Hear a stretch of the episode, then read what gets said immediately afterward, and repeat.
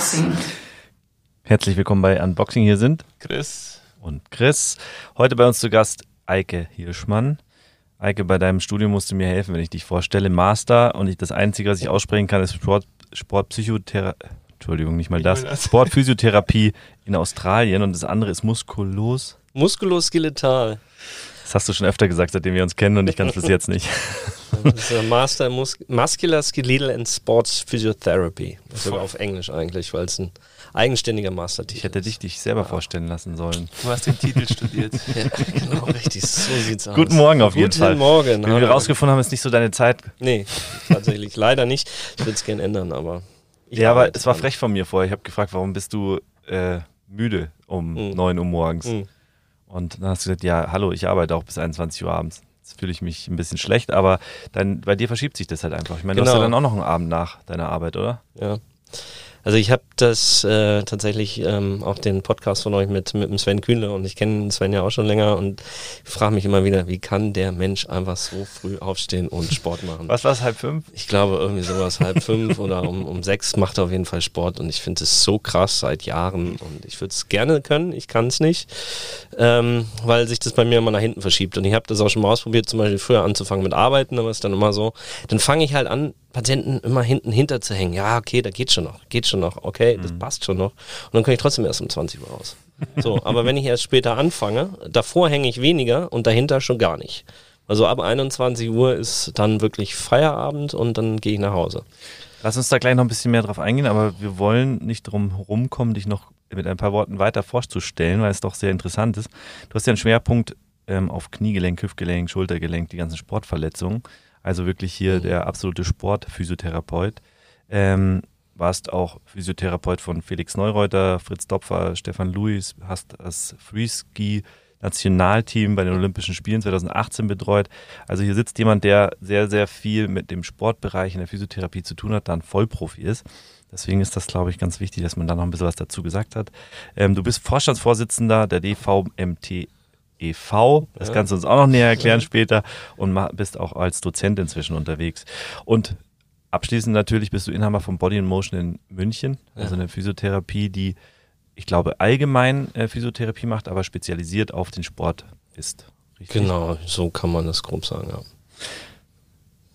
Cool. Also muss ich erstmal sagen, Sport, Physiotherapeut, ich habe auch Leistungssport gemacht, zehn Jahre ich glaube, ähm, ich habe keinen einzigen richtig guten gehabt, wo ich gesagt, da gehe ich gerne hin. Ich war immer der, ich habe mich nie behandeln lassen, mhm. weil ich nie, also es gab mal so einen, wo ich gemerkt habe, okay, der hat die Expertise, weil ich glaube, da muss man krass unterscheiden zwischen Sport und normalem Physio. Und deshalb finde ich super cool, dass du heute da bist, weil das hat mir in meiner Laufbahn, die ist jetzt vorbei, äh, immer gefehlt. Mhm. So ein richtig guter Physio, dem man vertraut, der auch sagt, hey komm, du kannst jetzt auch mal kicken, obwohl es vielleicht mal weh tut, sondern das war immer so ein bisschen, ja, dann lieber doch nicht, weil dieses Vertrauen nicht so krass da war. Mhm. Ja, das ist ein schwieriges, schwieriges Thema generell. Also ich weiß auch nicht, ob das jetzt unbedingt immer nur die Expertise ist. Ähm, ich glaube, zum Teil auch ist es einfach so die, ja, die Sympathie, die zwischen einem einfach herrscht und wie vertraue ich dem, wie vertraue ich dem nicht und dann kannst du den größten Scheiß, Entschuldigung, reden, aber ähm, solange du dieser Person vertraust, dann wirst du dem immer hinterherlaufen und ähm, ich meine, du hast jetzt äh, meinen Titel so schön vorgelesen. ähm, welchen davon? genau, also siehst du den Bachelor davor, hast du noch vergessen. Das oh, den Bachelor. Das ist, nämlich, das ist nämlich ein äh, separater Titel, das ist nämlich ja Bachelor of Science und der Master ist eben praktischer. Ähm, Tatsächlich. Und ja, genau, mit dem Vertrauen. Und, und hier in Deutschland ist halt häufig so, dass ähm, wir sind ja alles, äh, kommen von der Schule. Also ich, ich bin da schon auf einem anderen trainierten Level sozusagen unterwegs. Ja? Also ich habe einfach äh, nur Masterlehrer gehabt, die also wirklich auf einer Hochschule ähm, ihre Ausbildung gemacht haben, die zum Teil Doktortitel hatten, auch in der Physiotherapie. Das sind ja Sachen, die in Deutschland so eigentlich gar nicht möglich sind. Und das ist schon was, was ich hier in Deutschland einfach sehr vermisse. Und dennoch würde ich aber nicht unbedingt sagen, dass ich jetzt mit dieser Expertise äh, unbedingt alles besser kann als, als ähm, die hier in Deutschland äh, trainierten oder ausgebildeten Physiotherapeuten. Also diese Expertise alleine macht es, glaube ich, auch nicht, sondern es ist eben auch so die, also die, die Sozialkompetenz, ähm, der Umgang und ähm, eben auch der Sympathiebonus, den der Therapeut am Ende des Tages hat. In der Ruhe liegt die Kraft, eines deiner Lebensmottos. Oh, ja. Mit wie viel Ruhe stehst du am Morgen auf, vor so einem Podcast zum Beispiel?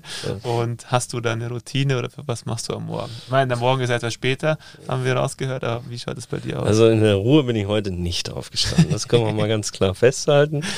Ähm, aber ansonsten bemühe ich mich das schon. Also ich werde immer ein bisschen blöd angeguckt. Ich stehe in der Regel zwei bis drei Stunden vorher auf, bevor ich arbeiten gehe. Und das, deswegen macht es mir das natürlich auch am Morgen sehr, sehr schwierig. Also wenn ich zwischen sechs und sieben anfangen würde, haben wir schon gesagt, drei Stunden vorher und ich würde es nicht schaffen, in dieser Zeit unbedingt Sport zu machen. Ähm, weil ich einfach morgens wirklich in Ruhe sitze, frühstücke, ein bisschen äh, Zeitung lese, weniger in Papier als in digitaler Form und einfach da sitze, dann mich in Ruhe fertig mache und ganz entspannt los. Weil wenn ich morgens schon direkt aus dem Bett und zack zur Arbeit, dann bin ich gestresst, dann, dann habe ich nicht so diese Ruhe und bin auf der Arbeit einfach nur am Durcheskalieren und das macht einfach keinen Spaß, weil du bist den ganzen Tag gehetzt und einfach nur wie so ein getriebenes Kaninchen da unterwegs und da, das kann ich nicht, das mag ich nicht. Und deswegen ist es so für mich tatsächlich so ein, so ein, so ein bisschen, ich versuche es immer mehr zu meinem Motto werden zu lassen. Jetzt in der Ruhe liegt die Kraft, denn ich bin einfach immer, ich, ich nehme mir selten die Ruhe, ich muss immer sofort Antworten finden, sofort Lösungen finden und es muss am besten sofort, weil ich es nicht mag, wenn was liegen bleibt.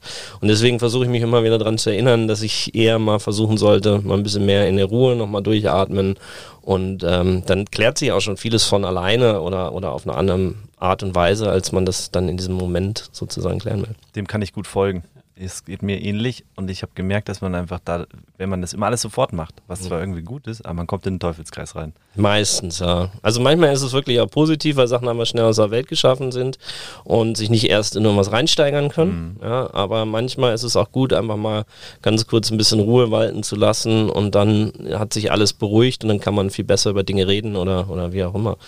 Ähm, definitiv. Ja, da, da, sehe ich viele Parallelen und es ist cool, dass du das Motto hast, weil genau in der letzten Woche habe ich mich damit befasst. Ich habe auch in einem Podcast gehört, und zwei Jungs einfach mal zehn Minuten mal gar nichts zu machen. So wann habe ich mal zehn Minuten gar nichts gemacht, einfach mal in die, in die Leere geschaut, ohne Smartphone, ohne alles. Und das habe ich mir jetzt die letzten Tage mal wirklich so vorgenommen, auch in und? der Früh. Ja, es ist super. Also du hockst einfach da auf der Couch, du bist zwar ein bisschen müde, aber du schaust und es ist einfach mal entspannend so. Ja. Diese Entspannung, die, die habe ich vielleicht am Abend vorm Schlafen gehe noch kurz, aber dann bin ich gleich weg. Aber sonst in den letzten Jahren nie gehabt. Okay. Und auch diese Zeit, was du jetzt ansprichst. Also ich stehe um fünf auf, bis um sieben. Die zwei Stunden, die ich habe, das ist das, das Schönste. Einfach ja. ohne Stress. Ja. Ich spaziere da rum wie, eine, wie ein alter Opa aber gefühlt. Fünf aufstehen, Gott. Ja, und das ist, hat sich wirklich zu einem positiven Ritual. Wann gehst du dann ins Bett? Elf, zwölf. Ja, das, ja. das, reicht mir halt nicht. Wir auch nicht. Und vor allen Dingen noch schlimmer geworden seit der Pandemie. Also wir tragen ja doch immer Masken. Ja. Und auch oh, seit ähm, Oktober jetzt habe ich freiwillig angefangen, konstant FFP2-Masken zu tragen, weil da war die ganze Praxis mal kurzzeitig out of order. Mhm. Äh, alle unter Verdacht von ähm, Corona, eine war so normal krank, die zwei waren normal krank und ich stand auf einmal komplett alleine in meiner Praxis und dachte so, ja, toll, aber ich möchte jetzt nicht auch noch ausfallen. Die FFP2 mal und seitdem, also unter neun Stunden Schlaf geht seitdem fast gar nichts mehr. Du meinst durch die, dadurch, dass du schlechter Luft kriegst? Ja, das ist einfach, du bist ja. abends müder, ja. kaputter ja. und ich tausche die regelmäßig, also ich mache da nicht so einen Unsinn und trage die eine ganze Woche durch oder so, also mindestens einmal am Tag, vielleicht auch sogar zweimal am Tag. Also diese fünf Stunden Tragezeit so einer Maske eigentlich nicht groß über, überdauerst. Weil das, das merke ich noch härter und ähm, ja, so acht bis neun Stunden Minimum an Schlaf. Ansonsten kriegst du mich auch nicht aus dem Bett gekriegt. Aber da muss man, glaube ich, auch krass unterscheiden, weil du bist wirklich körperlich aktiv mhm. und das über den ganzen Tag verteilt. Und ähm, früher, wenn ich Training hatte oder intensiv mhm. Spiel, dann war das auch gar nicht, wäre es gar nicht möglich gewesen, weil dein Körper einfach, das funktioniert. Vielleicht nicht. regenerierst du deswegen noch schneller und brauchst dann unter ja, normalen Umständen. Schauen wir mal. Also man muss ja auch sagen, es gibt ja nicht nur den Nachteil. Ich habe letztens eine Vorlesung gehalten, da war ich echt, ich war todmüde danach, mhm. weil du halt Sauerstoffmangel hast. Mhm. Aber ich dachte mir, ich kann jetzt richtig geil auf Berge gehen. Ist ja ein geiles Höhentraining, oder? Von der Theorie her ja. Äh, ob das so stimmt, weiß ich nicht. Äh, also dieses gegen Widerstand atmen, ne? Das hat man ja, ja. mal als Höhentraining, aber letztendlich ja oben ist die, ist die Luft einfach dünner und, und klar, dein Körper kommt damit besser klar, aber du siehst ja auch, mein Körper reagiert trotzdem noch. Aber vielleicht ist das der Grund, warum die Leute jetzt gerade immer mehr auf Berge gehen. Weil sie es hinkriegen. Genau. äh, du bist ja auch privat machst du, also bist du Sportler. Ähm, das heißt, du gehst Mountainbiken, ähm, fährst Ski und so weiter. Ich mhm. glaube, daher stammt ja auch so ein bisschen die, die Liebe zu deinem Job. Ähm, gleichzeitig bist du vor allem am liebsten mit Sportlern in, in der Arbeit. Ähm, ja, du willst schon was sagen, aber ich bin noch gar nicht vor. Nee. Ähm, aber denkst du, es daher dein, dein Gespür und deine Vorliebe am meisten kommt, weil du es auch selber machst und hast du da einfach nochmal ein anderes Auge für diese Wehwehchen und ja, auch die Therapie von Sportlern? Ganz interessant, was du ansprichst. Ich hatte nie Bock, mit Sportlern zu arbeiten. ich fand Sportler immer absolut nervig und die Vorstellung, dass äh, du mit Menschen arbeitest, die ihren Körper so genau kennen und dir die ganze Zeit sagen, was ihr Problem ist. Und äh, am besten noch, was du zu tun und zu lassen hast, das war für mich immer unvorstellbar, weil ich doch sehr individuell bin, weil, wie gesagt, ich auch ähm, immer so meinen eigenen Kopf und meine eigene Vorstellung von der Physiotherapie hatte. Und deswegen konnte ich mir das nicht vorstellen, dass mir jemand sagt, was ich wann, wo, wie zu tun habe. Und auch ähm, meiner Sportphysiotherapie Weiterbildung, die ich in Deutschland nochmal machen musste, weil die ausländischen einfach nicht anerkannt werden, um zum Beispiel nach Olympia zu fahren. Ähm, ja, da wurde noch ganz viel Massageunterricht äh, gegeben und äh, dir gesagt, wie du wann was massieren musst und die genauen Reihenfolgen und du wirst geprüft und wenn du da einen Griff zwischendrin vergisst, dann fliegst du halt sozusagen raus, ja, also fällst halt durch diese Prüfung durch, wo ich mir so denke, bitte? Also wo, wo sind wir denn, dass wir sowas noch auswendig lernen müssen, dass wir nicht mehr individuell entscheiden können, was, wann, wo und wie. Ähm, dafür habe ich genug Literatur gelesen, dass ich weiß, welche Auswirkungen das Ganze hat. Und das war einfach, das ist nicht mein, mein, mein Denken, das ist nicht meine Art und Weise und deswegen bin ich mit sowas nie klargekommen. Und deswegen habe ich auch gedacht, oh Gott, Sport. Und dann war ich halt in Australien und habe da meinen eben diesen Master mit dem Schwerpunkt Sport gemacht und das erste Mal ähm, dann dort Kontakt mit dem Australian Roots Football gehabt. Ich weiß nicht, ob ihr das kennt.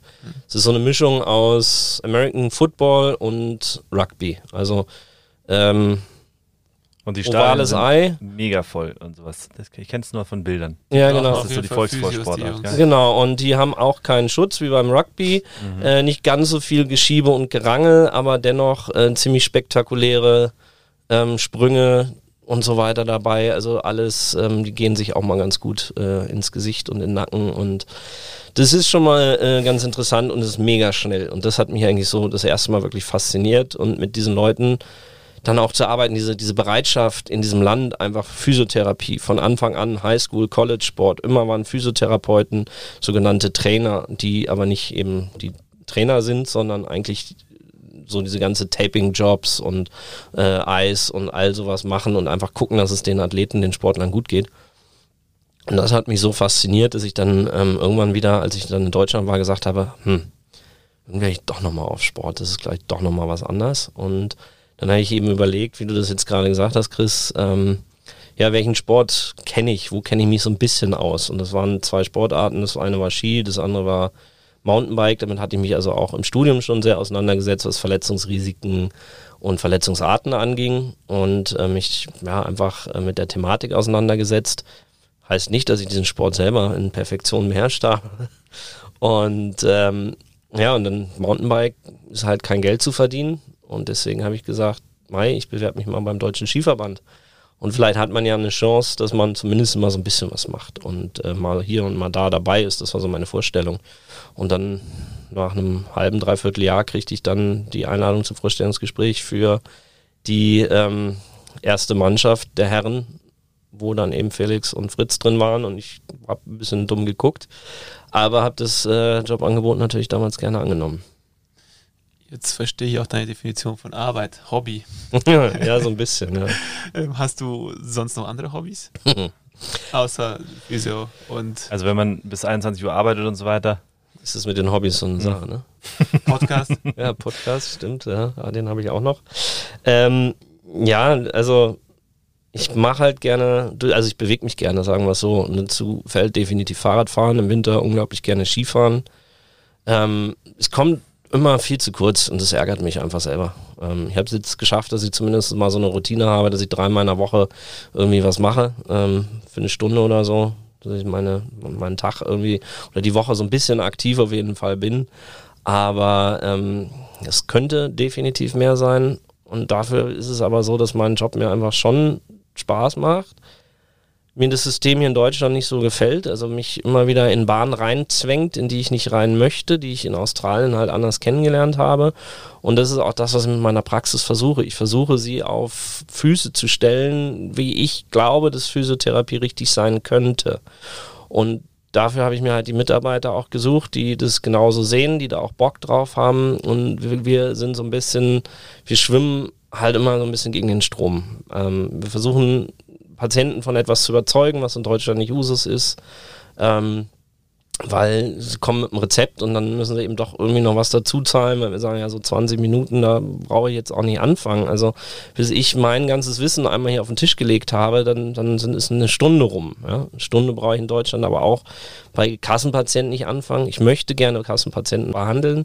Da beißt sie halt so die, die Katze so ein bisschen in, in den Sack rein, ne? oder in den Schwanz, sagt man besser. Hm. Ähm, aber es hat mir von Anfang an imponiert, ich weiß noch, wie wir uns kennengelernt haben und du gleich gesagt hast, diese 20 Minuten, die dir verschrieben werden, die bringen halt einfach nichts. Oder sie bringen nicht annähernd das, wofür man eigentlich da ist. Ähm, und ihr bietet einfach sofort an, ganz offen und sagt, hey, zahl einfach ja. nochmal 20 Minuten selber und du wirst einfach einen ganz anderen Effekt haben, weil dann können wir wirklich etwas voranbringen. Ja. Und ich meine, diese Ehrlichkeit fehlt vielen. Muss man auch mal sagen. Ja, es ist auch, viele wissen auch nicht, wie sie damit umgehen sollen, glaube ich. Also halten sich selber auch nicht für so viel wert, weil mhm. wir es auch nie gelernt haben, dass wir so viel wert sind. Ähm, wir werden von, unter uns wird von der Gesellschaft tagtäglich gesagt, ihr seid nichts wert. Also da können wir jetzt die Diskussion mit den Pflegern und all das, was da einfach so, so gezeigt wird, das betrifft alle Bereiche des Gesundheitssystems. Mhm. Ja. Die einzigen, die eine unglaublich gute Lobby haben, sind die Ärzte. Denen geht es, außer in den Krankenhäusern, glaube ich, tendenziell nicht schlecht. Und alles, was da drunter kommt, dem geht es halt überhaupt nicht gut, weil es sind alles nur Hilfskräfte, Hilfsarbeiter, Zuarbeiter, alle zu den Ärzten. Wir sind alle abhängig von den Ärzten. Wir sind also alle in einer Abhängigkeit. Und ja, was ist mit Jobs, die in einer Abhängigkeit sind oder auch mit Personen, die in einer Abhängigkeit sind, die kriegen nie viel. Und so ist es bei uns auch und da versucht man sich dann halt so ein bisschen rauszuboxen und es ist halt schwierig. Man merkt auch gerade, dass die Physiotherapeuten ausgehen, oder? Also wir haben keine, es gibt keine mehr. Genau. Also wir haben, ich sag mal, auf zehn Jobs kommt vielleicht ein halber Physiotherapeut oder einer. Verrückt. Ich weiß es nicht, wie es letztes Jahr jetzt war. Ähm, klar, weil die, die Jobs sind schlecht bezahlt. Das, was von dir erwartet wird, ist unglaublich viel. Du musst per se acht Stunden in 20 Minuten arbeiten. Ich sag mal, bei 40 Stunden für ungefähr maximal 2800, vielleicht bis 3000 Euro brutto. Mhm. Ich habe es gemerkt, weil hier um die Ecke ist, ein, ist auch nochmal eine Physiotherapie. Ja. Und da war am Anfang so ein ganz kleiner Jobzettel. Ja. Der wurde immer größer. Also wurde immer größer geschrieben. Und am Ende, jetzt vor letzten zwei oder drei Wochen, stand auf einmal da: Physios, wo seid ihr? Ganz groß. Sehr schön. also da, und gestern hat auch noch jemand angerufen äh, und hat gefragt, ähm, er hat jemanden als Kunden, die Physiotherapie haben. Ja.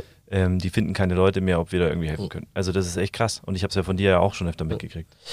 Ich weiß, dass ähm, du hast das vorhin mit der Lehre angesprochen. Ich habe gelehrt, also jetzt es hat sich mit mhm. der Selbstständigkeit so ein bisschen äh, ist runtergefahren, weil alles auf einmal schaffe ich dann eben auch nicht. Ähm, da hatte ich mit einem Freund zusammen, wir haben beide an der Hochschule unterrichtet. Wir haben unser, unser gemeinsames erstes Semester. Das war einfach, ähm, haben wir da Physiotherapeuten ausgebildet oder Kohorte sagt man besser. Also wir haben das durch die kompletten sechs Semester gebracht. Und wir fanden hinterher, dass da unglaublich gute Physiotherapeuten raus geworden sind, die einfach selbstständig denken konnten, die sich mit der Materie auseinandergesetzt haben. Und da haben wir halt solche Sachen erlebt, die sind aus Praktika geflogen. Warum sind die aus Praktika geflogen? Weil sie zu viel wussten und den Chef in Schatten gestellt haben. Weil sie den Chef hinterfragt haben bei dem, was er gemacht hat. Deswegen hat er dann gesagt, brauchst morgen gar nicht wiederkommen. So, und das, das hat mich so beeindruckt und ähm, dass wir da offensichtlich wirklich sehr gute Physiotherapeuten ausgebildet haben. Ich glaube, von denen sind nur noch 20 Prozent im Job. Die anderen 80 Prozent haben weiterführende Studiengänge gemacht, weil sie einfach gesagt haben, das, was uns beigebracht wurde, über das, wie der Job sein kann, ist er aber nicht. Und deswegen möchten wir da nicht sein, weil das, was wir gelernt haben, das fanden wir toll. Das, was wir in der Realität finden, finden wir furchtbar. Und so ist eigentlich das große Bild in Deutschland.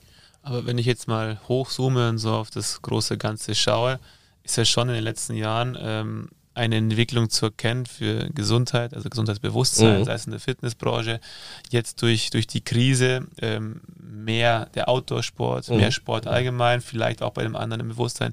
Ist es nicht so, dass in ein paar Jahren dann genau eure Branche vielleicht auch wieder ein bisschen mehr gefragt ist? Also ich meine, man bekommt, andere nehmen sich Live-Coaches, Du, äh, machen für den Körper was, also die Entwicklung. Daran, dass wir gefragt sind, hapert es nicht. Daran uns zu bezahlen, daran hapert es. Okay. Also ich, es, es wird schon besser. Also ich merke das ja bei uns auch in der Praxis. Also gerade bei, bei jüngeren Menschen ist die Akzeptanz sehr, sehr hoch. Bei älteren Menschen halt gar nicht. Die haben halt ihr Leben lang für äh, die Versicherung bezahlt und sagen so, ich habe Ja. hier meinen Gutschein, jetzt gib mir meine Behandlung. Mhm. Und es soll bitte auch nicht anstrengend sein, sondern Ja. angenehm. Natürlich wandelt sich dieses Patientenklientel sehr. Also gerade die aktiven Menschen, die suchen natürlich auch nach, einer aktiven Therapie. Also da kommen wir dann wieder, äh, da haben wir einen sehr hohen Zulauf, ja, weil sie sagen, okay, die arbeiten auch aktiv, da kann man also, ähm, dann bin ich bereit, auch mehr zu bezahlen und, und meinen Teil dazu beizutragen. Und es hat natürlich auch den Effekt, dass wenn du für etwas was- noch extra was zahlst, dann nimmst du ja auch mehr mit. Also du erwartest ja gleichzeitig mehr. Das packt uns natürlich unter einen höheren Druck, aber gleichzeitig ähm, bist du bereit, das mehr aufzusaugen, also mehr ähm, bei der Sache zu sein. Eine ganz andere Wertigkeit. Genau, Ja. völlig richtig. Und ähm, das macht halt schon den Unterschied auf jeden Fall aus, aber es ist nicht so, dass ich sagen würde, das ist durch die Bank weg in der ganzen Gesellschaft so. Und dann hast du halt die Studenten, die gerade eh so an so einem, so einem äh, Level knapsen, äh, dann in München wohnen, Miete zahlen, die haben halt gar keine Kohlen, ja. Ähm, und da musst du natürlich, und deswegen möchte ich ja auch gerne äh, dieses Kassensystem zum Teil auch bedienen, weil ich auch diese Menschen gerne erreichen möchte, die es zu schätzen wissen, wie wir arbeiten und wie wir das machen. Aber dieses, dieses etwas zu schätzen im Bereich der Physiotherapie ist immer noch schwierig. Hier sitzt ja jemand mit einer sehr klaren Denkweise, vielleicht auch ein bisschen anderen Denkweise wie andere, ähm, was super spannend ist. An der Stelle gibt es da irgendwas, was dich dahin gebracht hat, wo du sagst, das hat mich einfach geprägt. Ich bin, ich habe meine Denkweise so entwickelt, weil mir bestimmte Sachen äh, geprägt haben, so das Body in Motion sozusagen daraus entstanden ist. Ähm, ja, das war definitiv mein Studium in Australien. Also ich bin damals nach zwei Jahren Berufserfahrung, nach dem Bachelor, bin ich darüber gegangen. Und ich habe da drüben dann am Strand gelegen, am ersten Tag, musste auf mein äh, Hostelzimmer warten. Bin dann morgens um sieben gelandet, konnte erst um 14 Uhr rein. Und da habe ich so gedacht, fuck, ja, ich bin hier am anderen Ende der Welt, lieg am Strand im Oktober, super schönes Wetter, einfach nur krass, was du hier geschafft hast hast du eigentlich überhaupt noch Bock auf diesen Job?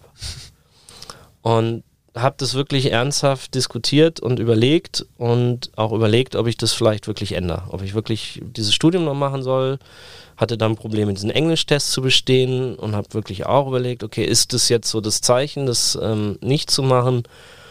Und dann hat meine damalige Freundin so zu mir gesagt, hey komm, du bist darüber gegangen, jetzt ähm, zieh das durch und wenn du den Englischtest nicht äh, bestehst, wieder nicht bestehst, ähm, dann guck halt, welche Kurse du belegen kannst und beleg die und dann triffst du deine Entscheidung. Und dann habe ich den Englischtest, als ich dann die Ruhe entdeckt hatte, auch tatsächlich äh, bestanden, bin vier Wochen später erst in den Kurs eingestiegen und habe einfach tolle Menschen kennengelernt, die einfach eine Überzeugung von ihrem Job hatten, einfach eine, einfach nicht so abgehoben waren, die super nahbar waren, die einfach ähm, eine Expertise vom Herrn hatten und das einfach auf eine geile Art vermittelt haben, die, wo einfach Spaß dabei war. Und wir waren ungefähr 24, die diesen Kurs konstant durchgezogen haben. Kamen dann immer noch mal so ein paar ähm, Locals äh, dazu, die halt nur Teilzeit studiert haben. Und ähm, das waren auch Leute aus aller Welt, aus, aus Indien, aus Amerika, aus Neuseeland, ähm, Sri Lanka und eben ich aus Deutschland als einziger tatsächlich noch eine Österreicherin, ähm, ansonsten keine Europäer und mit diesen Menschen einfach das so zu erleben, wie die denken, wie die diesen Job sehen und die, der ist auf der ganzen Welt anders als in Deutschland. Und das hat mich einfach so begeistert und, und sehr viel Energie gegeben, wo ich gesagt habe, geil, das ist das, was ich machen will. Und einer meiner besten Kumpels, der sitzt halt auch mal noch da drüben, der ist äh, ja knapp zehn Jahre jünger als ich. Und es ist so ein smarter Typ, also auch vom, vom Denken her, der mich immer so inspiriert hat, ähm, wie er diese Sachen angegangen ist, mit welcher Ruhe, in welcher Gelassenheit, aber in welcher Tiefe er die Sachen durchdacht hat. Ich gesagt habe, geil, das, das will ich hier drüben halt irgendwie rüberbringen. Und bin dann halt hier rübergekommen und hatte keinen Menschen mehr, mit dem ich dieses Wissen und diese Art des Denkens noch teilen konnte. Aber sind nicht genau solche Leute wie du die, die solche Jobs, die in der Wertigkeit, wie du vorher gesagt hast, eher weiter unten sind, weil sie immer in so einer, äh, ja, vom, von Ärzten bestimmt werden mhm. sozusagen, Ihr seid doch eigentlich genau die, die den, den, diesen Job wertiger machen, oder? Jetzt kommen wir wieder zu dem. Also erstmal habe ich dann natürlich jemanden gefunden, mit dem ich dann das Studium da gemacht habe, mit dem ich mich dann auch wieder äh, so ein bisschen betteln konnte in meinem Wissen. Das war dann auch spannend und daran wächst man ja. Mhm. Also mein, mein Problem war dann tatsächlich über zwei Jahre, ich hatte eine Stagnation, ich bin nicht mehr gewachsen. Und wenn du wiederkommst und so einen Haufen Wissen hast, was du teilen möchtest und es nicht teilen kannst, dann wächst du nicht mehr, sondern gehst eher ein. Und ich brauchte erstmal wieder was, mit dem ich mich so ein bisschen reiben konnte, um auch wieder zu wachsen. Und das, das hat nochmal lange gedauert. Und jetzt hast du vorhin gesagt, dass ich mittlerweile ähm, jetzt auch im dritten Jahr der Vorstandsvorsitzende des Deutschen Verbands für manuelle Therapie bin, ähm, welches ein eingetragener Verein ist. Und da geht es genau darum. Also, dass wir, dass wir einfach genau versuchen, dieses Manualtherapeutische, das Muscular Skeletal, ähm, was das Manualtherapeutische einfach grob übersetzt ist äh, im Deutschen, ähm, weiter nach vorne zu bringen, dieses Wissen auf ein anderes Niveau anzuheben, dieses ganze Fortbildungssystem, was wir in Deutschland für Physiotherapeuten haben, wo wir einfach nur Geld reinbuttern, ähm, was wir eh nicht haben eigentlich, das und das zu verändern und das Wissen zu verändern und mehr Akademisierung in Deutschland zu schaffen. Und das haben wir so lange versucht, bis der Spahn ankam und uns dazwischen gegrätscht ist und gesagt hat, Schulgeldfreiheit für alle, AD, Akademisierung. Und jetzt fangen wir von vorne an.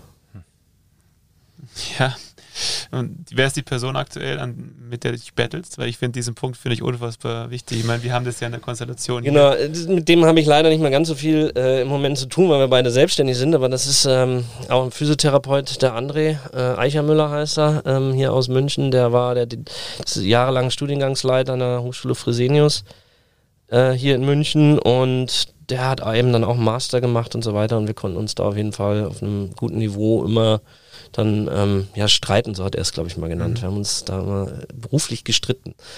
Und ähm, das war sehr, sehr spannend. Und jetzt war ich halt mittlerweile mit meinen Mitarbeitern und Kollegen, dass wir uns einmal in der Woche in so einem Teammeeting und dann ein bisschen einfach diskutieren. Mhm. Unfassbar spannend und wichtig. Äh, ich glaube, das hast du auch so angesprochen. Das ist, wenn du das nicht hast, diesen Part, dann ist das Wachstum viel, viel ähm, ja, langsamer. Und ähm, das ist, darum gibt es ja auch die Podcasts, darum konsumiert man ja auch so viel, dass man sich eben Inspirationen holt oder Input von Leuten, die, die einfach auf einer gleichen Ebene sogar noch oben drüber sind. So kann man halt, halt persönlich wachsen. Ja, so ein One-Way-Input ist und das finde ich halt schwierig. Ja, gut, stimmt. Ich bin halt jemand, der, der, das merkt man vielleicht auch schon an, an der Gesprächsweise, zu mir hat mal wer gesagt, ich höre mich unglaublich gerne selber reden. Ähm, ich das ist es, glaube ich, gar nicht. Ich, ich, ich will, ich habe da lange drüber nachgedacht und ich dachte, oh Gott, bin ich einer von diesen Menschen. Aber ich will immer sehr viel von meinem Gedankengut loswerden, weil ich unglaublich viel einfach einmal zu schnell zurückhaben will, um zu gucken, was macht mein Gedankengut, was passiert mhm. damit. Du brauchst Feedback. Ich brauche unglaublich viel Feedback. Okay, und wie ist es dann, wenn man mit Sportlern wie Felix Neureuter und Fritz Zopfer arbeitet? Geben die auch ein ehrliches Feedback? Ähm, ich glaube, ich habe mir irgendwann mal ein sehr ehrliches Feedback erarbeitet. Äh, das war mal so eine kleine Krisensituation, die wir dann hatten. Ähm, mhm. Wo ich also dachte, okay, ich packe jetzt mal meine Tasche und bin dann weg. so einen Gedanken hatte ich schon gemacht und, und dann war echt richtig beschissene Luft und dann haben wir uns mal hingesetzt und wirklich diskutiert und ich habe einfach Standpunkte von ihnen gehört, die ich so vorher nicht gehört hatte oder die mir so nicht klar waren, glaube ich, oder nicht hören wollte oder wie auch immer. Ähm, und es hat mir unglaublich viel gebracht, dass ich auch sagen konnte, okay, ja, gut, vielleicht bin ich doch ein bisschen, bisschen festgefahren in meiner Ansicht und vielleicht sollte ich eben auch mal die andere Sichtweise ein bisschen mehr zulassen und ja, und dann habe ich meine Tasche nicht gepackt. Mhm. Und ich glaube, da sind wir auch, da sind wir auch beim Punkt, weil ich habe jetzt lange drüber nachgedacht. So, ähm, ich finde es unfassbar schwer, mit solchen Leuten zu arbeiten. Zum einen, jeder schaut auf sie, äh, sind die Könige, die Prinzen. Und ähm, ich glaube nicht, dass, dass jemand äh, erfolgreich mit solchen Persönlichkeiten arbeiten kann, wenn er in, in den Arsch kriegt, sondern eher so wie du, glaube ich, auch mal ehrlich ist und da auch auf Augenhöhe ähm, äh, ja, ihnen gegenübertritt und dann vielleicht es auch zur Situation kommt, wie du gesagt hast, dass man vielleicht mal einen Konflikt hat oder mhm. auch mal ähm, ein kritisches Feedback bekommt, weil ich glaube, da hapert es bei ganz, ganz vielen in der Branche, also in allen Bereichen, ob es jetzt ein Arzt ist, die sagen halt einfach, oh, ja, der heilige Sportler, ähm, ich sage ihm das, was er hören will, aber eigentlich das, was ehrlich und was, was wichtig ist. Also Bilder von den Athleten und mir gibt es so gut wie gar nicht. Mhm weil das einfach mir nie wichtig war. Weil ich, ich wollte mich nie durch diesen Athleten definieren, sondern ich wollte, dass der Athlet Bock hat, mit mir zu arbeiten und merkt, was er an mir hat. So, weil ich Bock habe, das zu tun, was ich tun kann und ihm das Teil werden zu lassen, mhm. damit er besser performen kann. Also mir ging es immer nur darum, dass das, was ich tue, hoffentlich dazu beiträgt, dass dieser Mensch besser performen kann. Und da ist mir letztendlich egal, ob das ein Athlet ist oder ob das ein normaler Patient ist, so wie ihr zwei. Solange er genau dieses zu schätzen weiß und sagt, okay, der gibt mir etwas und ich weiß damit etwas anzufangen und egal worin meine Performance gerade eingeschränkt ist, sei es einfach nur das Gangbild oder sei es mein Sport oder was auch immer, ähm, dass ich versuche, das, was ich kriege, umzusetzen, um es ja, einen besseren Output zu haben. Und das ist natürlich bei Sportlern ganz, ganz krass zu sehen. Und darum ging es mir. Ich wollte einfach nur auf dem Niveau versuchen zu arbeiten, auf dem ich glaubte, arbeiten zu können und zu gucken, was passiert. Und mhm. das hat eigentlich ganz gut funktioniert, glaube ich. Hast du aus der Zeit eine, irgendeine Geschichte, an die du dich gerne erinnerst? Tausende. Was fällt dir ein? Weltcupsieg mit Verletzung. Nein, also wir hatten eine unglaublich äh, erfolgreiche Saison damals, was man nur retrospektiv eigentlich sieht. Welches Jahr war das? Ich bin gerade am überlegen, ich glaube, das war äh, Januar 2015, das war die Saison 2014, 2015, wo Fritz und Felix äh, Silber und Bronze in Vale, Beaver Creek bei der WM geholt mhm. haben. Also zwei Medaillen geholt haben und ähm, ja, zwei Podiumplätze bei der WM. Ich glaube, das hat es danach nicht mehr gegeben und davor glaube ich auch so nicht. Also war einfach sehr erfolgreich und das, obwohl Felix unglaublich viele ähm, Probleme zu der Zeit hatte und, und Fritz war, glaube ich, auch irgendwie äh, ein bisschen, nee, der hatte so halt eine mega gute Saison, aber es war ein schwieriges Vorbereitungsjahr gewesen und ähm, ich war in der Zeit auch verletzt, habe mir Kreuzband gerissen gehabt. Äh, gleich Anfang der Saison irgendwann. Und wir haben Skifahren. Ja. Ja. ja, und das war einfach, äh, war, war, daran erinnere ich mich gerne, weil es einfach ein unglaublich geiler Outcome war am Ende der Saison. Es war dann auch meine letzte mit denen, also meine einzige und letzte mit den Alpinen, weil danach sich das Trainerteam gewechselt hat und so und ich auch gedacht habe, krass, wir waren so ein geiles Team, es hat so gut funktioniert. Ich kann mir nicht vorstellen, die gleichen Athleten mit einem anderen Stab zu betreuen. Und ähm, dann gab es da noch viele Gespräche, viele Diskussionen und letztendlich hatten sie dann auch einen anderen Physio, der da war und ich dann auch gesagt habe, gut, ähm, ich dann gehe ich auch. Also das war so, so, ich wollte nicht und wollte doch und ja, und am Ende des Tages habe ich dann gesagt, gut, ähm, dann mache ich das tatsächlich und gehe. War, war, ist mir unglaublich schwer gefallen, aber ich glaube, ich bin gleichzeitig unglaublich dankbar, dass ich das gemacht habe. Wie ist, wie ist das so bei den Skifahren? Man hört ja mal, also man wenn man selber mal schief gefahren ist und dann sieht man die Jungs da fahren, dann weiß man, was da für krasse, also krasser Druck auf den Körper auch herrscht. Ob es im Slalom ist oder im, in der Abfahrt oder sonst was. Das ist ja verrückt, da wirken Kräfte. Wie kämpfst du gegen solche Kräfte? Also ist das wirklich so, dass du das an, in denen ihren Körpern richtig siehst als Physiotherapeut? Aber du musst natürlich auch äh, bedenken, dass sie natürlich ganz andere Voraussetzungen mitbringen. Mhm. Also die, die trainieren und arbeiten ja genau auf diese Kräfte. Also ich glaube, das hast du jetzt nicht nur bei den Skifahrern, das hast du zum Beispiel auch, wenn du gibt es ja nicht mehr, aber das Red Bull Air Race zum Beispiel, was da für Kräfte auf die, die äh, Piloten zum Beispiel her, ähm, ein, einwirken und so. Und so gibt es verschiedene Sportarten, wo einfach andere Kräfte wirken, aber sobald es halt in Leistung geht, ist natürlich das, was auf den Körper einwirkt, zum Teil einfach unmenschlich, weil es ja immer darum geht, höher, schneller, besser, weiter. Ja, Radfahren, äh, auch so ein tolles Beispiel. Mhm. Und ich frage, wie viel Kraft wollen die aus ihren Oberschenkeln eigentlich noch rausstrampeln? Ähm, und das merkst du natürlich auch hinterher. Also das, das ist ähm, mir hinterher bei den Freeskiern vor allen Dingen auch aufgefallen, weil das ist ja so ein Sport, der einfach unglaublich viel Impact mit sich bringt. Also immer wieder dieses Landen, Landen, Landen, Landen. Stürzen. Stürzen kommt auch dazu, ja. Aber vor allen Dingen eben immer von unten nach oben, diese, diese Kraft, äh, die auf den Körper einwirkt, wo du also am Ende des Abends richtig gesehen hast, da ist der Körper den ganzen Tag gestaucht worden. Da hat man das so das am meisten gesehen. Bei den anderen ähm, hast du natürlich ein sehr kräftiges muskuläres Korsett immer wahrgenommen. Äh, am Abend, dass einfach immer muskuläre Verspannungen da waren, dass immer gegengearbeitet wurde und dass man da auch jedes Mal wieder gegenarbeiten musste. Und das ist mir so bei diesen Freeskiern, wo du einfach wirklich richtig gemerkt hast, dass nur Kompression auf dem Körper herrscht, ähm, besonders aufgefallen, ja. War dem, dem Trainerteam oder allgemein dem Verband auch bewusst, wie, wie wichtig da der Physio ist? Weil ich stelle mir das halt so vor, auf dem Level, Da geht es ja um Sekunden, wenn ich mir diese Rennen anschaue. Und da ist ja genau dieser eine Griff, so kann ich mir das eigentlich vorstellen, entscheidend am Ende, ob es halt zwickt in der Situation oder halt nicht oder halt der Muskel offen ist dazu.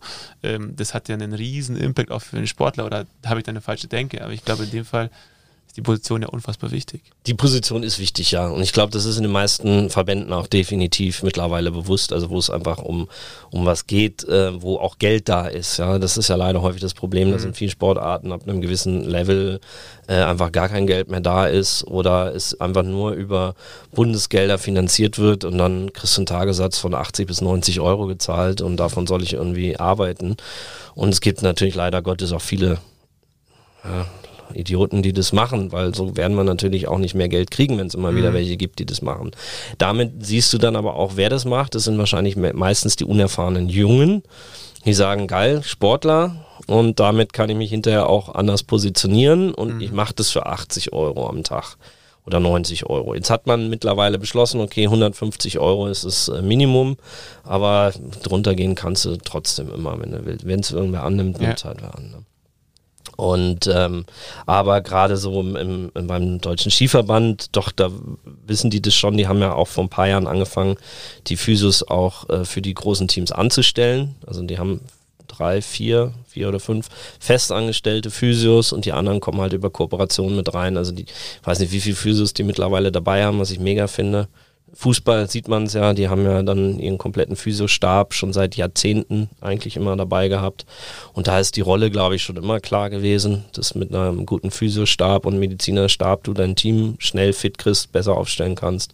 Das ist, glaube ich, wer war denn das? Der, der Guardiola, der hier in München so aufgeräumt hat dann, glaube ich. Ne? Der Stress dann das erste Mal mit Wohlfahrt und so. Ja, weiter. genau. Und der hat da einfach mal versucht, die Standards auch mal aufzubrechen und noch einen Ticken weiter zu gehen, wo man einfach gesehen hat, okay, also dem der weiß um die Wichtigkeit und ich glaube, das ist in vielen Bereichen mittlerweile auch angekommen, mhm. dass wir jetzt nicht unwichtig sind. Ja, ja definitiv.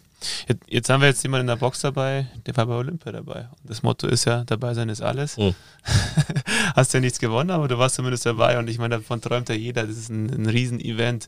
Kannst du uns da, äh, von 2018 war es, glaube mhm. ich, irgendwas mal mitgeben oder an Zuhörer, Zuhörerinnen mal eine Geschichte dazu erzählen? Und dazu muss man sagen, Olympia ist ja für den Sportler an sich das ja. schönste Event oder für den Sportbegeisterten, mhm. weil es so nicht kommerziell ist oder noch am nicht kommerziellsten, sagen wir Vor allem die so. Sportler, die du betreust. Vorgegeben, ja. am wenigsten kommerziell zu ja. sein.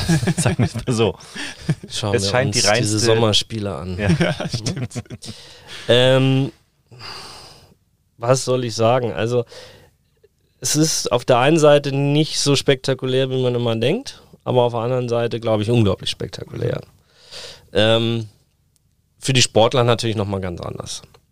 Für mich war es, ja, eigentlich das Ziel ist damit gekommen, dass ich gesagt habe, ich möchte mit Sportlern arbeiten und Sportler versuchen zu verbessern. Also von daher unglaublich wichtig, dann natürlich auch an diesem sportlichen Event teilzunehmen, wo sie dann also alle zeigen, was sie können. Und ähm, ja, es, ist, es sind, glaube ich, so diese ganzen kleinen Geschichten, die in diesem Werdegang geschrieben wurden, die mich einfach, die, die ich toll fand. Und dann am Ende da zu sein und zu stehen, okay, deswegen haben wir diesen ganzen Schmarrn gemacht, deswegen haben wir das alles auf uns genommen und jetzt stehen wir hier und lassen uns einmal so ein bisschen ich sag mal, verwöhnen. Ja, du, du, du setzt dich nur noch hin und du kriegst dein Essen, du, du musst dich um nichts kümmern, es ist alles omnipräsent, du gehst nur noch raus, stehst auf, machst Sport, Training und dann gehst du wieder zurück, dann behandelst du und dann geht es einmal weiter und du, du bist einfach nur da, kannst dich um das kümmern, was wichtig ist. Und natürlich, was wir natürlich am Ende des Tages nicht vergessen wollen, sind natürlich auch die Feste, die da gefeiert werden. Die sind dann natürlich auch, weil es einfach so ein, so ein Release ist, vor allen Dingen mhm. für die Athleten, ähm, was unglaublich lustig sein kann. Wir hatten dann mal Gäste mit im Deutschen Haus und wären dann fast rausgeflogen oder die Gäste wären fast rausgeflogen, weil sie halt so durcheskaliert sind. Und ähm, ja, das ist schon, schon heftig und du lernst aber auch dann da doch Sportler kennen, die einfach über Jahrzehnte in Deutschland bekannt sind mhm. und so Menschen und dann denkst du auch so, ja krass, den kenne ich noch aus Kindheitstagen aus dem Fernsehen. Mhm. Und dann siehst du die da auf einmal rumlaufen und ähm, kannst mit denen mal quatschen. Also du quatscht aber auch nicht über Sport oder über sie, sondern einfach mal sie als Menschen zu erleben und ja. dann auch, und das war das Hast nach dem Moment gefragt. Das Tollste war, glaube ich, für mich das Eishockey-Erlebnis äh, 2018, wie wir Kanada rausgeschmissen haben und ich live dabei war. Und leider Gottes dann im Finale ging es mir nicht so gut, weil wir dann schon dieses Halbfinale so gefeiert hatten, ähm, dass äh, ich da etwas äh, ja, lidiert saß und mir dieses Finale angeguckt habe gegen Russland, was dann auch nochmal mega spannend war. Und dann am Abend einfach nur so, okay, wir sind aus diesem Stadion raus. Das Deutsche Haus hatte schon zu, hat für dieses Erlebnis aber nochmal aufgemacht. Und ähm, dann wurden also am letzten Abend nochmal diese, die Eishockeyspieler gefeiert und die haben es so krachen lassen, das ist, die sind so eskaliert. Wir sind dann irgendwann gegangen, am nächsten Morgen um sechs ging unser Bus zum Flughafen und ich glaube, die haben dann direkt da im Deutschen Haus geduscht und sind dann los. Und das, das war definitiv äh, ein Erlebnis, was einfach unvergessen ist. Ja. Wer war der Schlimmste von den Eishockeyspielern? ich kenne ja einen davon. Cor Corby Holzer, war es vielleicht der Schlimmste an der Stelle? ich könnte jetzt das Foto zeigen, mache ich aber nicht. Corby ist immer voll damit dabei. Ähm, gut. Jetzt bin ich selber raus. Gibt es einfach gibt's, äh, Sportler oder Sportevents, die Eike Hirschmann gerne noch machen würde in der Zukunft? Ich meine, du hast schon einiges gemacht. Ich würde gerne nochmal ja Sommer-Olympia mitmachen, ja. tatsächlich. Und ansonsten, nee, mittlerweile, ich, ich habe jetzt so ein paar Sachen mit Red Bull gemacht. Ähm, das sind auch Sachen, die mir taugen. Also A, einmal mit, mit ein paar Freunden. Damals auch mit Sven Kühne zusammen, der hat ja die, die Lexus Steel. Mhm. Da den, den Film ähm, Same Difference, da war ich mit dabei in Livigno. Ähm, das war ein Erlebnis, was unglaublich geil war. Leider Gottes nicht für den Paddy so sehr. Ähm, verletzt, oder? Ja, der hat sich da ja verletzt. Aber einfach so dieses, dieses dabei zu sein und dann auch mit dem Paddy da zuzusehen, dass es besser wird und dass man ihn da einfach versorgt kriegt. Also ich habe ja leider an seiner Reha dann nichts beigetragen, was dann nochmal so das extra wäre, aber einfach mhm. so dieses, das Ganze. Äh, dann, ja, wie so ein paar Sachen, andere Sachen hier mit, mit ähm, dem, dem Run with the Flow, da haben wir, der hat ja so irgendwie so, so einen Rekord aufgestellt. Das war jetzt letztes Jahr, wo man mal so ein bisschen unterwegs war und ähm, solche Sachen würde ich gerne mehr machen. Also ich habe auch mal so überlegt, hier so Munich Mesh-Geschichten und so weiter und so fort mit den, mit diesen ganzen Skateboardern und einfach viel, viel verschiedene Sachen ist es jetzt, glaube ich, mehr als eine Sache. Aber auch Sportler, hast du irgendwie noch einen Sportler, wo du sagst, den Kein, ich Keinen betreuen? fixen. Ich, ich habe, spiele auch immer noch mal wieder mit dem Gedanken, äh, doch nochmal in Skisport zurückzugehen aber dieses nochmal 200 Tage im Jahr on the road, weiß nicht, ob ich das mit der Praxis, ich glaube, dann würde ich die Praxis vernachlässigen und das ist auch das, was ich nicht will. Also ich bin schon jemand, der so ein bisschen rastlos ist. Ich kann mir vieles vorstellen. Aber es bleibt beim Extremsport so ein bisschen. Das, merkt, ein bisschen, das ja. raus, ja. Ja, weil ich, ich mag das, diese Idioten in ihren völlig utopischen Ideen zu unterstützen und mhm. sie umzusetzen. Ja, die brauchen, glaube ich, auch genau solche Leute wie dich. Weil alle anderen würden ihnen sagen, mach das nicht. Ja, ja ich glaube, Sportphysios, Sportphysios würden, glaube ich, per se auch weniger sagen, würden machen einfach. Aber mir geht es auch darum, dass ich diese Ideen also wirklich so am Limit finde, dass ich sie einfach wirklich hart bescheuert zum Teil finde und sage, okay, aber irgendwie ist er auch geil, weil sie so bescheuert ist. Ich denke halt auch so und ähm, das kriegen wir hin. Irgendwie, irgendwie machen wir das. Ich versuche alles, was ich kann, dass du das hinkriegst. Ich würde niemals sagen, ich schaffe das mit dir zusammen, dass du es schaffst, aber ich tue alles, dass wir, äh, dass die Möglichkeit sehr hoch ist, dass man es schaffen könnte. und das macht Spaß, ja. 2021, was steht für dich an oder was hast du noch vor, vielleicht auch 2022 und auch für Body and Motion, wo, wo soll die Reise hingehen? Müssen wir erstmal diese Corona-Scheiße hinter uns lassen? Wie du war's? Scheiße bei uns sagen. Oh. Wie war es für dich? ähm, zwei Sätzen. Also ja, habe ich ja gerade gesagt. Scheiße. Scheiße. Passt. Also ja, kein Sport, kein Wintersport äh, 2020, 2021, äh, verringerte Verletzungen, wenig Leistungssport, wenig Sport, äh, kaum Operationen, weil Betten freigehalten werden müssen. Mhm. Also mein, meine Spezialisierung, und da kann ich tatsächlich nochmal ganz kurz was zu sagen, weil ihr es vorhin auch angesprochen habt. Mhm das ist mir ja schon wichtig, dass ich mich das auch mit der Praxis einfach ein bisschen spezialisiere, dass wir uns nicht nur hinstellen und sagen, wir sind Physiotherapeuten, wir machen Physiotherapie, sondern wir eben auch sagen, wir haben die einzelnen Therapeuten, der eine macht mehr eben äh, Knie, Hüfte, der andere mehr Schulter, Arm, der nächste mehr Wirbelsäule und der nächste sagt, ich bin eher so der Fuß-Knie-Mensch. Was ist Eike? Eike ist äh, tatsächlich Knie, Hüfte und Schulter finde ich auch ganz geil. Der Allrounder.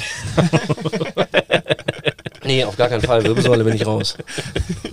ähm, und Hand und Fuß bin ich auch raus. Bin ich auch nicht so gut. Ähm, kann schon viel. Ich krieg's hin, aber nee. Knie ist mit Sicherheit. Dazu gehört die Hüfte, unterer Rücken und Schulter ist geil. Ja, ich habe einen Freund, den habe ich gleich wieder am Knie zu dir geschickt. Der war Ja. ziemlich begeistert. Ja, genau. Erik, oder? Ja. War er wegen Knie? War Knie. Weiß ich nicht mehr. Ich Ja, glaub, aber der ist ziemlich begeistert. Ja, also musst du da irgendwas richtig machen Ja, am Knie. und- Aber wegen der Hand komme ich auf jeden Fall nicht, wenn mir die Hand wehtut, oder? Nicht zu mir, dann kannst du Okay. dann zu den Kollegen gehen. genau.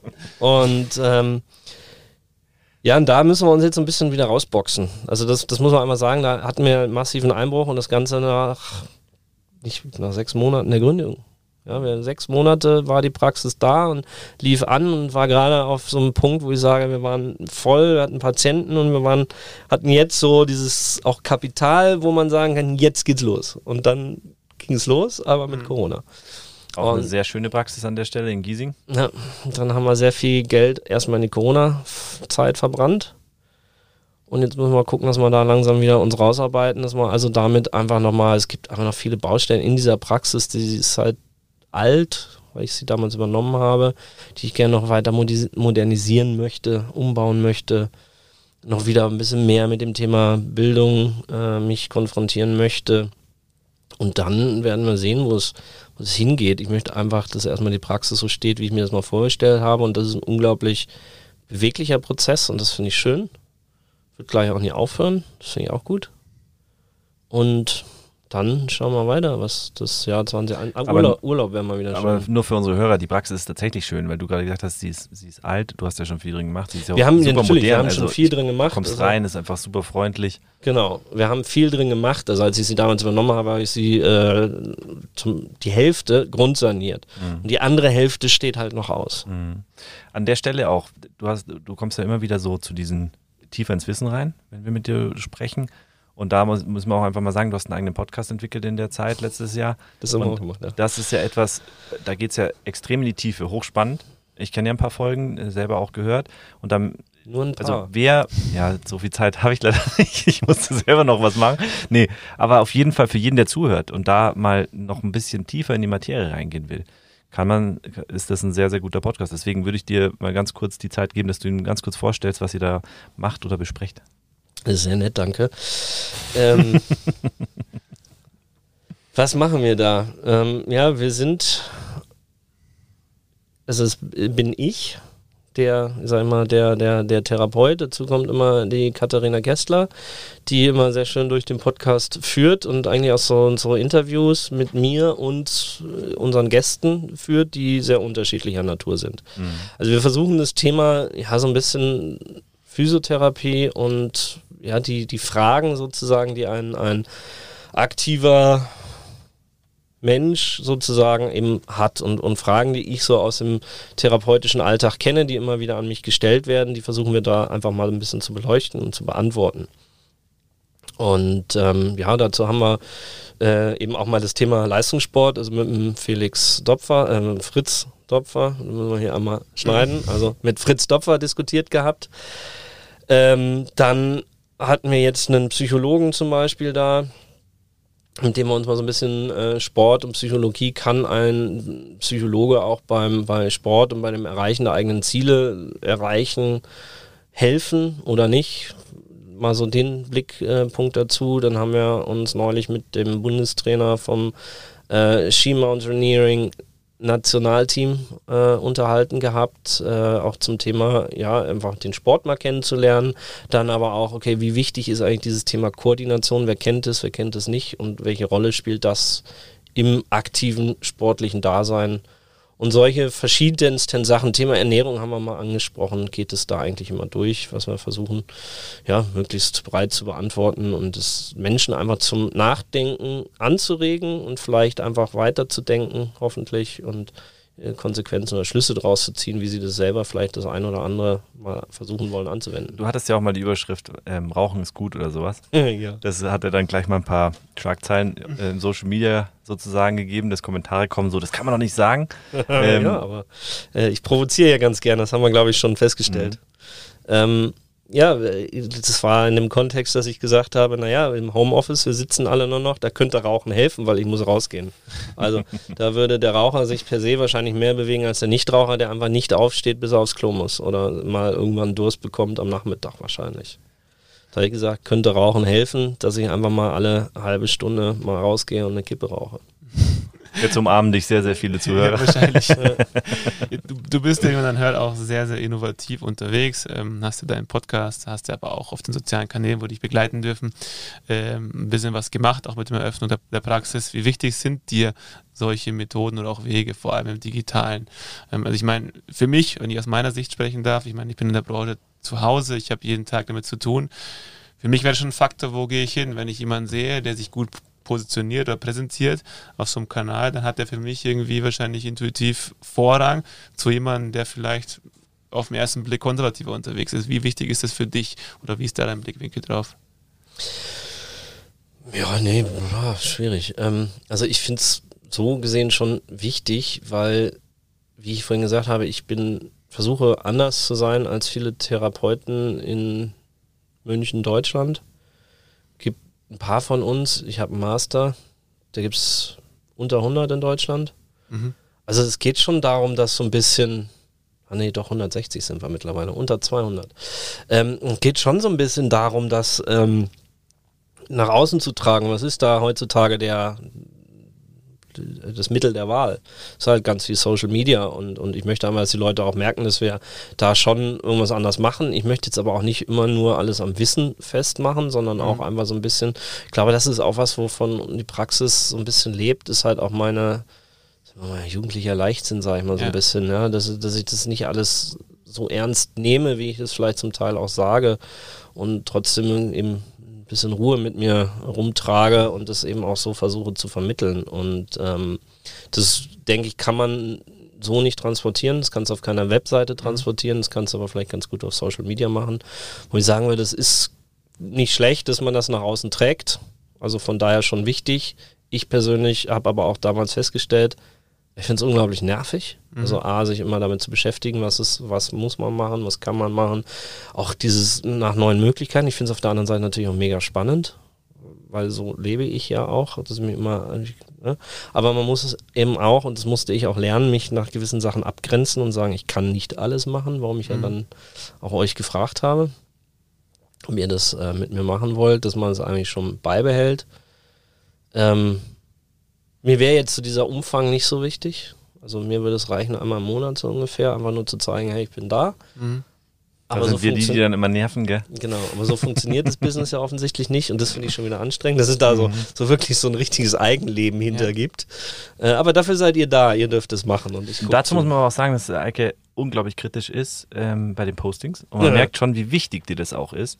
Und ich verstehe das inzwischen, also durch das Gespräch wahrscheinlich noch mehr, wobei wir uns jetzt schon ein bisschen kennen, aber ich verstehe das schon extrem, weil du dich ja auch irgendwo abgrenzen willst und was, was da, also du möchtest ja nicht einfach irgendeinen Physiotherapeuten. Genau, mir ist schon wichtig, was es genau. darstellt, weil genau. ich genau diesen Unterschied, den ich an diesem Markt sozusagen ausmache, den kann ich so oder so schon schwer transportieren. Also ist es mir wichtig, dass man, wenn man dann schon irgendwelche Texte oder Bilder oder sonst irgendwas, dass wir eben nicht in diesen Einheitsbrei reinrutschen, sondern schon klar machen, dass wir uns davon abgrenzen, weil sonst gibt es wenig Möglichkeiten, wo wir uns abgrenzen können oder beziehungsweise wo wir das nach außen tragen können. Und wenn wir das dann irgendwo nach außen tragen, dann ist mir natürlich auch wichtig, dass wir die richtige Message nach außen tragen und nicht einfach nur irgendeine Message, die irgendwie was mit Sport oder Bewegung oder so, ja.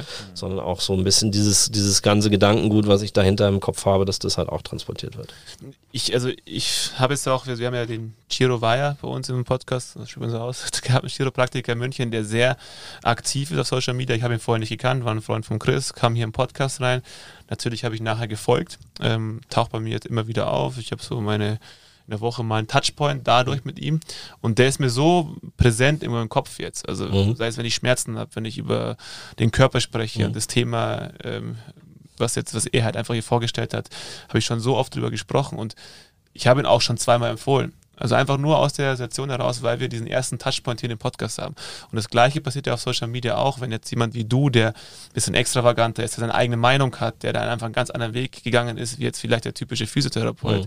wenn das die Leute mitbekommen und dann einfach nur, weil sie halt einen Post cool finden, dir mal folgen mhm. und vielleicht nicht gleich den, den Schmerz haben und zu dir kommen, bin ich mir ziemlich sicher, dass eine ganz hohe Prozentzahl, wenn sie das, wenn sie dich verfolgen, irgendwann sagen, hey, ich habe da ein Problem und den finde ich cool, dann komme ich. Und so funktioniert es auch. Und das wurde wurde mir in der Story auch wieder mit dem Christian so, so bekannt eben, da habe ich gemerkt, hey, das ist einfach, so funktioniert Social Media, also allgemein die Vermarktung. Aber dazu muss ich auch sagen, wir haben vorher meinen Kumpel Erik angesprochen, der ist Triathlet, geht auf die 40 zu, vielleicht 40, ich weiß es nicht, sorry Erik.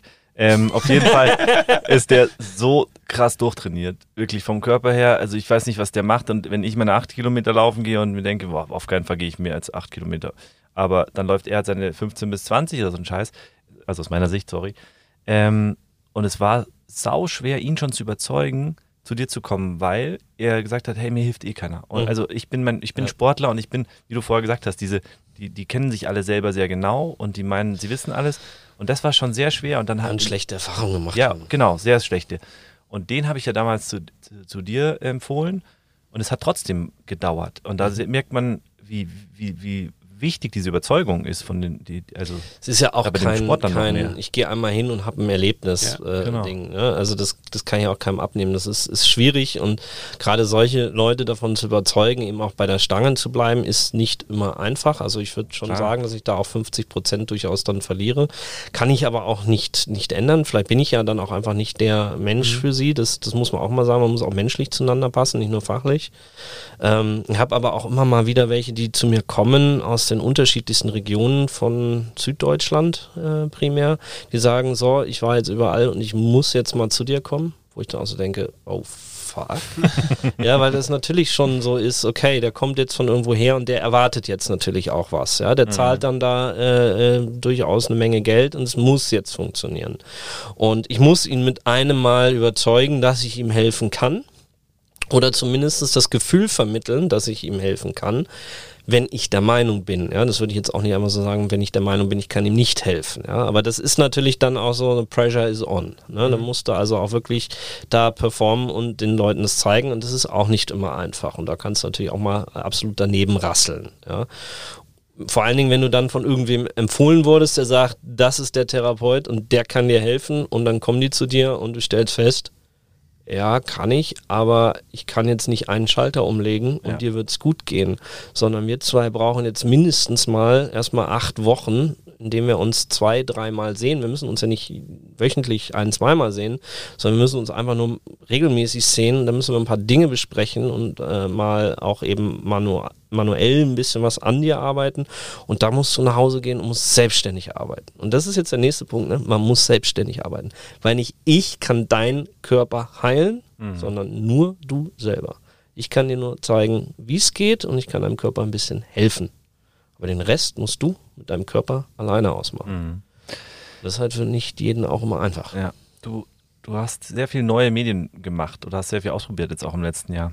Jetzt steht eigentlich TikTok an. Wann fängst du mit TikTok an? Ich meine, rein Bewegungs tanzen, bewegungstechnisch würde es doch passen, oder? Nicht ja. mehr, nur tanzen. Also singen kann ich auch, ne? ja. Oh, Dachte ich mir schon. Nackt?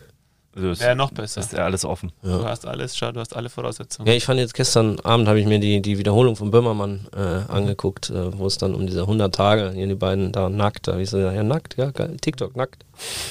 Mach ich. Also ich traue es dir zu. Mal, mal gucken, was zu trauen ist mir auch alles. Es, ja. es, würde auch passen, aber lass was mal so im Raum stehen. Kommen wir zur Box. Ihr müsst es ja bearbeiten.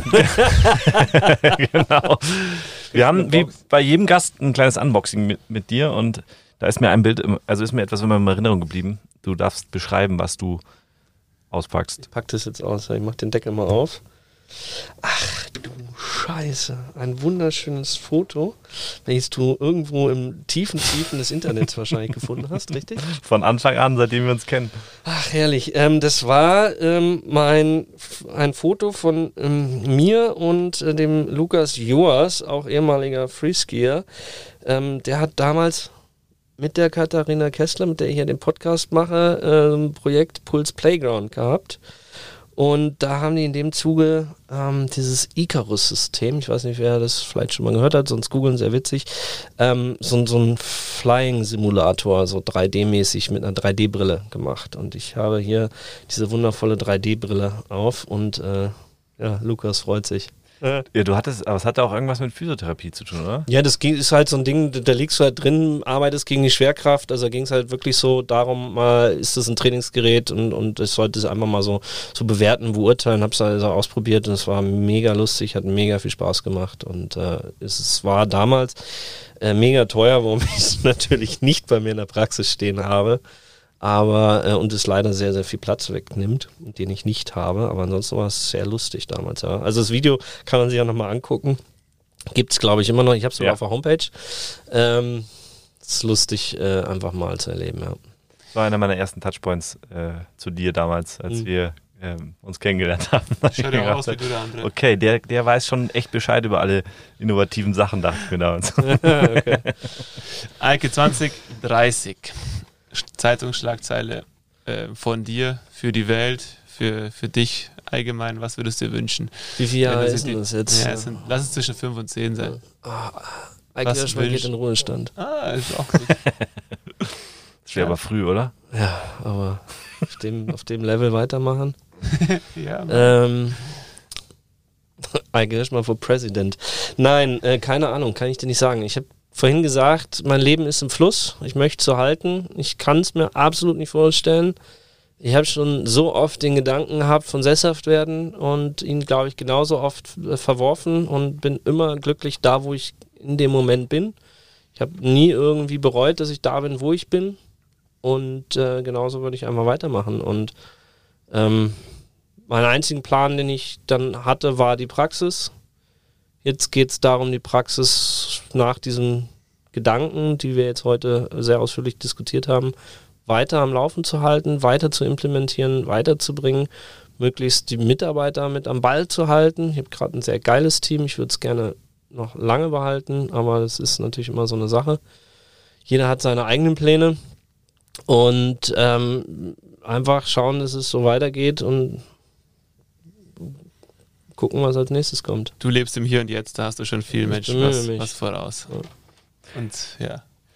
Schönes Schlusswort. Ähm, sag uns doch nochmal, wie dein Podcast heißt. Abschließend. Das haben wir nämlich vorhin voll vergessen. Talking Body and Motion. Sehr gut, den werden wir auch in die Fußnote, ich sage immer Fußnote, Show Notes, aufführen.